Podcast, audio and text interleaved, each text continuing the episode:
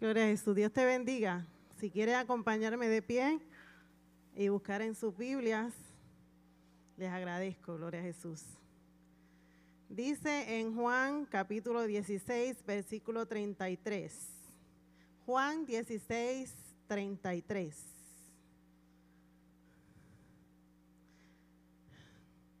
Palabra de Jesús. Dice así. Estas cosas os he hablado para que en mí tengáis paz. En el mundo tendréis aflicción, pero confiad, yo he vencido al mundo. Padre Santo y bueno, te adoramos y te damos las gracias, Señor, por este privilegio que nos das de compartir una reflexión de tu palabra, dando la despedida al año 2020 y recibiendo el 2021 en tu nombre.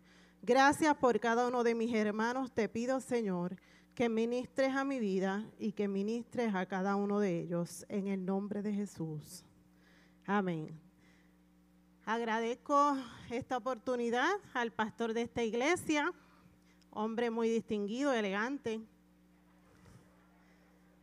También quiero aprovechar para felicitarlo, porque hace algún tiempo atrás, frente a un altar como este, decidió casarse conmigo hace exactamente 26 años atrás, un 23 de diciembre.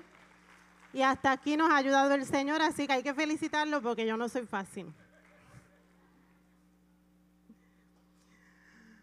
Para mí es un privilegio compartir la palabra del Señor con ustedes y este en esta ocasión es una ocasión sumamente especial por lo que hemos vivido en este último año. El 2020 es un año que tal vez algunos quisieran borrar del calendario.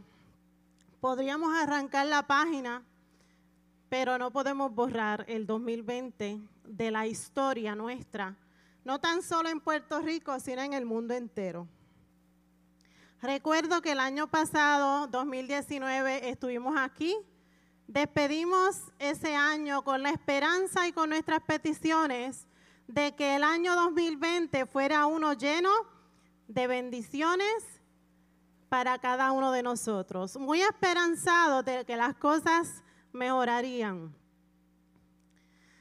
El 2020 ha sido un año histórico, ha sido un año difícil, ha sido un año que jamás olvidaremos. No tan solamente nosotros aquí en Arecibo, sino en todo Puerto Rico y en el mundo entero. Algunos esperanzados esperaban el 2020 con el lema Visión 2020, ya que caía perfecto. Año 2020, Visión 2020. No sé si en enero ya eso cambió en el caso nuestro en Puerto Rico por los temblores que comenzaron desde diciembre y se afianzaron o fueron más fuertes aún en enero y duraron varios meses y hace unos días atrás volvieron otra vez a amenazar nuestra tranquilidad y nuestra paz. Hubo daños en todo Puerto Rico, conocemos ya de nuestros vecinos del sur de Puerto Rico que en muchos casos perdieron sus casas, otros perdieron sus negocios, estructuras del gobierno, las escuelas. Tuvieron que tener un receso obligatorio, no pudimos empezar, en el caso nuestro, hasta el 19 de febrero, sin pensar que ni siquiera un mes después volveríamos a cerrar a causa de la pandemia debido al COVID-19. Yo pienso que en el 2019 jamás pensábamos que el 2020 sería como fue. Y aunque nosotros estamos en este mundo prestaditos y no somos de este mundo, como Jesús lo dijo en su clamor al Padre por cada uno de nosotros, estamos aquí y no estamos exentos de las pruebas del momento difícil y de la aflicción que llega a nuestro Puerto Rico. En el 2017 pasó María y jamás imaginamos que algo peor nos visitaría. ¿Cómo es posible? Un huracán tan fuerte donde perdimos vidas, donde perdimos servicio, donde tuvimos que eh, evitar o no podíamos comunicarnos ni siquiera con nuestros seres queridos en Puerto Rico. Se fue la luz, se fue el agua, los alimentos escaseaban, pero había algo peor.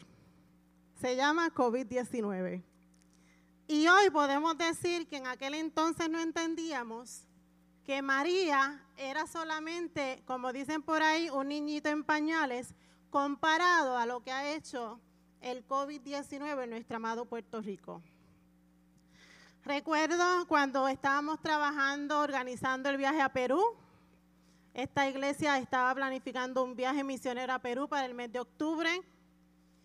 Y en las reuniones, la hermana Alba hablaba de que escaseaban las mascarillas N95 y yo no tenía ni siquiera idea de qué era eso. Yo decía, ¿a qué se referirá Alba? Porque yo no sé lo que es una mascarilla N90, no sabía en aquel momento, N95. Y se lo comentaba a Benny en las reuniones y yo pues, ok. Y decía Alba, hay que mandar a buscar mascarillas N95 porque van a escasear y las vamos a necesitar para esta, esta prueba. Recuerdo haber visto en las noticias en otros países gente con mascarilla. Yo decía, wow, como están allá en el otro lado del mundo.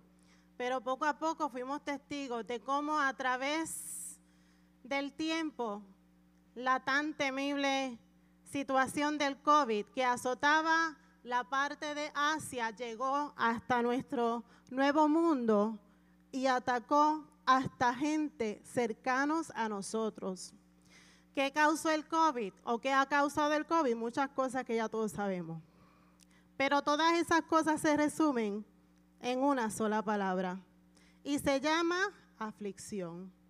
Por eso Jesús sacó un tiempo para decirle y advertirles a sus discípulos cuando le dijo el capítulo y el versículo que leí en esta mañana del Señor, Juan 16, 33 estas cosas os he hablado para que en mí tengáis paz. En el mundo tendréis aflicción, pero confiad, yo he vencido al mundo. Abatimiento, tristeza, molestia, sufrimiento, adversidad, angustia, calamidad, dolor, miseria, padecimiento, quebrantamiento, pesar amargura, tribulación, sin sabor, pesadumbre. Esto es todo lo que ha traído la pandemia consigo. Hemos estado aislados, hemos estado separados de nuestros seres queridos, de nuestras amistades. Hemos sufrido la preocupación de contagiarnos, la desesperación de no poder hacer nada por gente que conocemos que se ha contagiado. La preocupación por la enfermedad, aún la muerte, pérdida de seres queridos, dolor. Esto ha causado que haya mucha gente herida aún dentro del pueblo del Señor. Y nos preguntamos, Señor, pero ¿por qué tú has permitido esta debacle? ¿Por qué, Señor, tú has permitido que mi amado Puerto Rico sufra tanto? ¿Por qué tú has permitido, Señor, que la iglesia de Arecibo haya sufrido el dolor de perder seres queridos, de, de no poder congregarnos como de costumbre? ¿Por qué, Señor, tú permites la aflicción de tu iglesia? Hay quienes han negado hasta la fe y han decidido dejar el camino que conduce a la vida eterna porque creemos que servir al Señor significa que todo nos va a salir bien. El año 2020 ha sido un año caracterizado por los temblores y la pandemia. Algunos dicen que están locos porque se termine. Hay quienes piensan que el 2021 será diferente esta pandemia tiene que terminar, este dolor tiene que terminar, este sufrimiento tiene que terminar. Sin embargo, Jesús nos garantizó que no estaremos exentos de la aflicción y por eso intercedió ante el Padre por cada uno de nosotros, enfatizando que aunque estamos en este mundo, no somos de este mundo. Llamó también bienaventurados a los que lloran, a los que tienen hambre y sed de justicia, a los que padecen persecución, haciendo hincapié en que el camino es estrecho y difícil. ¿Quién oraría porque venga la desgracia? ¿Quién presentaría delante del Señor una petición como que venga la enfermedad, como que la muerte arrope a Puerto Rico, como que el sufrimiento toque a mis puertas? Eso es totalmente incoherente y ninguno de nosotros va a tener una petición como esa jamás. Nosotros confiamos en la palabra del Señor y a través de su palabra conocemos sus promesas y a esas promesas nos afianzamos y confiamos. Y por eso yo quiero decirte en esta hora que hay dos cosas que yo le pido al Señor que continuemos contando con ellas. La primera se llama paz y la paz solamente Cristo la puede dar. Y yo no sé si alguien aquí no ha conocido todavía al Señor, pero yo siento una necesidad muy grande de decirte, Cristo te ama. Y tengo que decírtelo otra vez, Cristo te ama. A veces estamos años en la iglesia, a veces no nos perdemos un culto, pero se nos olvida la esencia de lo que somos. Y la esencia se resume en que Cristo te ama. No importa quién tú seas, cómo seas, lo que pienses, lo que hagas. Cristo te ama. Y a través de su amor te concede la paz para que puedas atravesar por este momento tan difícil que nos ha tocado vivir y que yo quisiera como ustedes que se acabara. Pero no tenemos el control.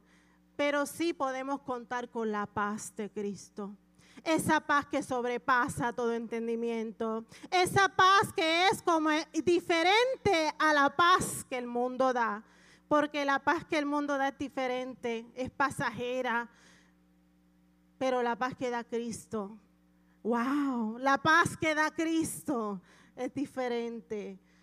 Y la segunda cosa que yo quisiera que nosotros abrazáramos es la confianza. ¿Por qué la confianza? Porque nosotros tenemos unas promesas en la palabra. Yo no sé qué hace usted aquí, pero yo estoy en este mundo luchando porque yo quiero alcanzar la vida eterna. Yo quiero llegar al cielo y aunque sea un cuartito pequeño, gozar de las moradas que Jesús fue a preparar porque Él dijo que Él se iba, pero que iba a preparar morada para mí. Y para eso estamos trabajando en este mundo. Para eso estamos en este mundo. Porque el camino al cielo lo forjamos en este mundo con la ayuda del Señor. Y eso lo logramos cuando confiamos en sus promesas. Y cuando para confiar en sus promesas, primero tenemos que conocerlas. Y para conocer las promesas, primero tenemos que estudiar y escudriñar las escrituras. Y para eso tenemos que comernos el rollo, como dijo Jehová el profeta Ezequiel. Cómete el rollo, estudia la palabra, lee la palabra, memoriza la palabra.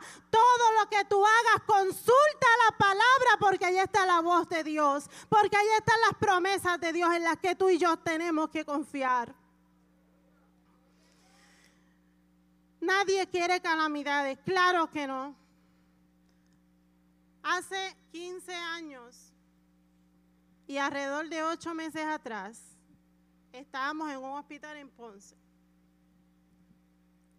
Después de un embarazo totalmente normal, nace Rosangeli, la tercera princesa de mi casa. Un regalito del cielo. Ya conocen ustedes el testimonio. Rosangeli estuvo hospitalizada ella tenía pulmonía, nació con pulmonía, tuvo que eh, ser asistida para respirar. Mejoró, fue dada de alta y fue a visitarme una pareja de esposas de pastores a, a mi casa en Cuamo. Fue una administración hermosa. Ellas leyeron el Salmo 37 y oraron por mí. Hermano, cuando uno está pasando por la prueba, por el dolor, es sumamente difícil, es sumamente complicado. Y aunque yo puedo testificarle que la paz del Señor estuvo conmigo, no puedo negar que sufrí, que lloré, que tuve desconsuelo, y que me preguntaba, como nos preguntamos cuando pasamos por la prueba, ¿por qué? ¿Pero por qué? Y cuando Rosangeli mejoró, ya nuestra eh, actitud cambió, gloria a Dios, aleluya, ya está en casa, regresó. Todo va a estar bien, ella se va a recuperar y vamos a salir de esta. Pero cuando termina esa pastora, esposa de pastor, de orar, me dijo las siguientes palabras. Falta más. Y yo quise no escuchar lo que ella me dijo, pero lo escuché. Y yo quise no prestar atención a lo que me dijo, pero esas palabras retumbaban. ¿Cómo es posible que mi niña recién nacida haya pasado tantos días en el hospital? se haya recuperado y que falta más, pero esta señora está loca. Pues ¿saben qué? Faltaba más. En la segunda hospitalización de Los Ángeles, Dios envió un médico que descubrió el mismo día que llegó a verla lo que Rosangeli tenía. Rosangeli fue operada de emergencia. Y hoy Rosangeli va a cumplir ya 16 años para la gloria y la honra del Señor. Y yo tengo que testificarlo porque en el momento de la prueba y el dolor que yo pensaba que nada peor podía suceder, Dios estaba conmigo. Y en el momento que me preparaba para lo que venía, yo sentía, yo podía sentir la paz del Señor. ¿Y qué yo quiero decirle? algunos pensarán que esta reflexión es un poco pesimista y no, no es la intención. La intención es que tú sepas que en el mundo tendremos aflicción, pero que tenemos que confiar porque Él ha vencido al mundo y Él nos ha dado a nosotros las herramientas para poder vencer al mundo. Mientras estemos aquí tendremos aflicción. ¿Y cuándo será eso que se acabará el dolor? Cuando estemos en el cielo. Pero para estar en el cielo hay que pasar la prueba, hay que pasar la aflicción, hay que pasar el sufrimiento, hay que pasar procesos porque después tenemos que testificarle a otros que están pasando por lo mismo, que Dios es grande y que su misericordia todavía no se ha terminado. Aleluya. Aunque para los médicos eh, podría resultar muy, muy fácil, él me lo explicó de una manera que a mí no me agradó, en el momento no lo entendía, pero al pasar del tiempo uno va entendiendo que hay un trato de Dios para con cada uno de nosotros. Y lo que yo aprendí aparte de muchas lecciones que aprendí en este proceso, es que Dios siempre tiene el control. Y aunque todo no salga como nosotros lo planificamos, hay un propósito en cada cosa que nos sucede. Y aunque nosotros querramos sanidad y tal vez no la veamos, hay un propósito en ese proceso de Dios para tu vida. Y aunque nosotros pensamos que ya Dios se olvidó de nosotros, sigue confiando en sus promesas. Aunque sea arrastrándote, pero no te rindas, resiste sigue adelante. El 2020 fue difícil. Yo no te voy a decir que el 2021 va a ser menos difícil o va a ser peor. Pero te puedo decir una cosa, como Dios ha estado conmigo, también estará contigo independientemente de lo que tú veas en el panorama. Porque Él ha prometido que estaría con nosotros, que aunque pasemos por el valle de sombra de muerte, Él estará conmigo, que su vara y su callado me infundirán aliento, que no tema porque Él está conmigo, aleluya. Gloria a Jesús.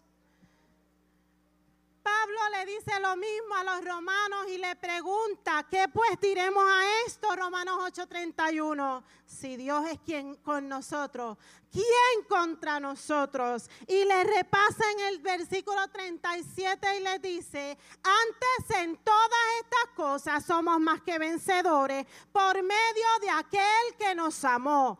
Paz y confianza El poeta José de Diego lo dijo de otra manera y algunos si se ofenden me disculpa con las palabras que utiliza el poeta, pero lo voy a leer literalmente porque va muy atinado con lo que estamos hablando. En la brecha dice así, ah desgraciado si el dolor te abate, si el cansancio tus miembros entumece, haz como el árbol seco reverdece y como el germen enterrado late, resurge, alienta, grita, anda, combate, vibra, ondula, retruena, resplandece, haz como el río con la lluvia crece y como el mar contra la roca bate, de la tormenta el iracundo empuje, no has de balar como el cordero triste, sino rugir como la fiera ruge.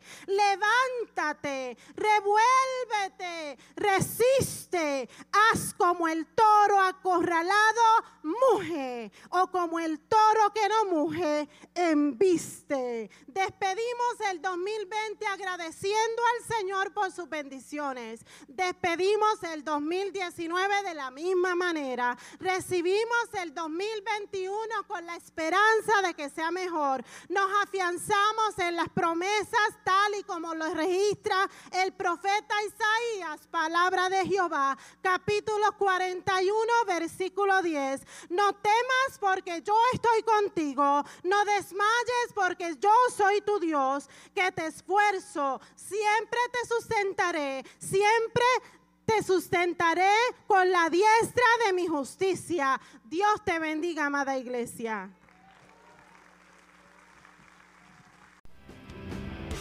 Esperamos que esta transmisión haya sido de bendición para tu vida. Si así lo fue, comparte la misma en tus plataformas sociales, haciendo un clic en el enlace de compartir que encontrarás en la página de Spotify o directamente en nuestra página de Facebook. De la misma manera, ayúdanos a difundir la palabra de Dios a otros lugares. Puedes hacerlo haciendo alguna aportación a través de nuestra cuenta de ATH Móvil, IDDPMI Casa de Paz Arecibo, IDDPMI Casa de Paz Arecibo. Que Dios te bendiga y muchas gracias por sintonizarnos.